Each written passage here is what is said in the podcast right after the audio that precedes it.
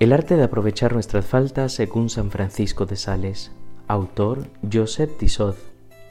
Capítulo séptimo. Continuación del anterior. Punto a meditar en el día de hoy. Dios no cambia jamás y sigue siendo siempre tan bueno y misericordioso. Hemos visto lo que nos dice la teología y los santos acerca de la confianza en la divina misericordia que deben inspirarnos nuestras faltas Dejemos que ahora nos hable el doctor de Anneci. Me preguntáis, hijas mías, si un alma que tiene conocimiento de su miseria puede ir a Dios con gran confianza.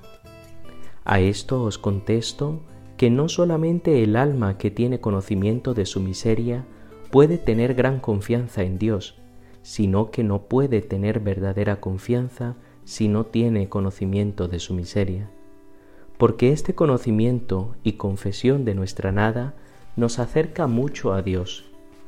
Por eso todos los grandes santos, como Job, David y otros, comenzaban sus oraciones por la confesión de su miseria y de su dignidad.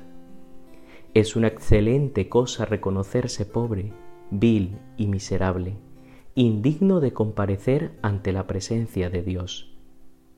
Esa frase célebre entre los antiguos, Conócete a ti mismo, aunque se refiera al conocimiento de la grandeza y excelencia del alma, para no envilecerla ni profanarla con cosas indignas de su nobleza, se entiende del conocimiento de nuestra dignidad, imperfección y miseria. Cuanto más miserables reconozcamos que somos, tanto más confiaremos en la bondad y misericordia de Dios que la una no puede ejercerse sin la otra. Si Dios no hubiese creado al hombre, hubiera sido, no obstante, verdaderamente bueno, pero no hubiese sido actualmente misericordioso, por cuanto la misericordia no se ejerce sino con los miserables. Ya veis que cuanto más miserables nos reconozcamos, más motivos tendremos para confiar en Dios pues nada tenemos de nuestra parte para confiar en nosotros mismos. La desconfianza propia proviene del conocimiento de nuestras imperfecciones. Bueno es que desconfiemos de nosotros. Eso es bueno. Pero ¿de qué nos serviría si no pusiéramos toda nuestra confianza en Dios y no esperásemos en su misericordia? Las faltas y las infidelidades en que todos los días caemos deben causarnos vergüenza y confusión cuando queremos acercarnos a nuestro Señor.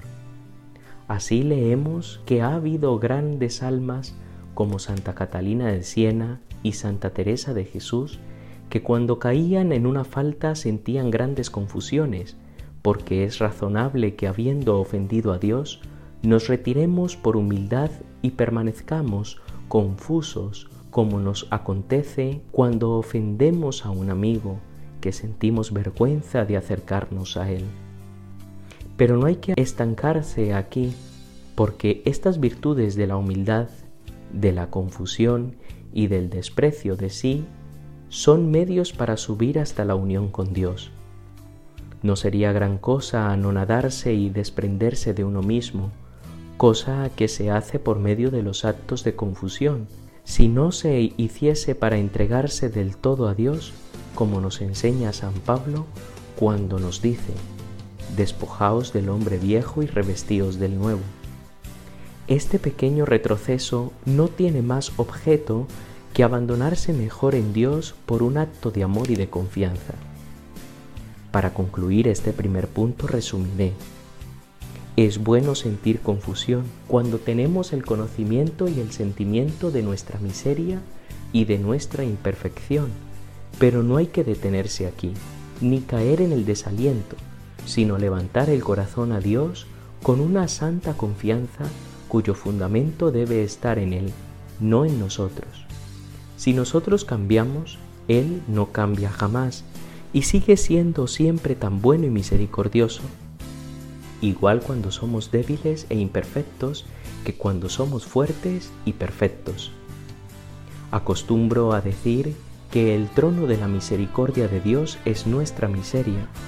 Así pues, cuanto mayor sea nuestra miseria, más grande debe ser nuestra confianza.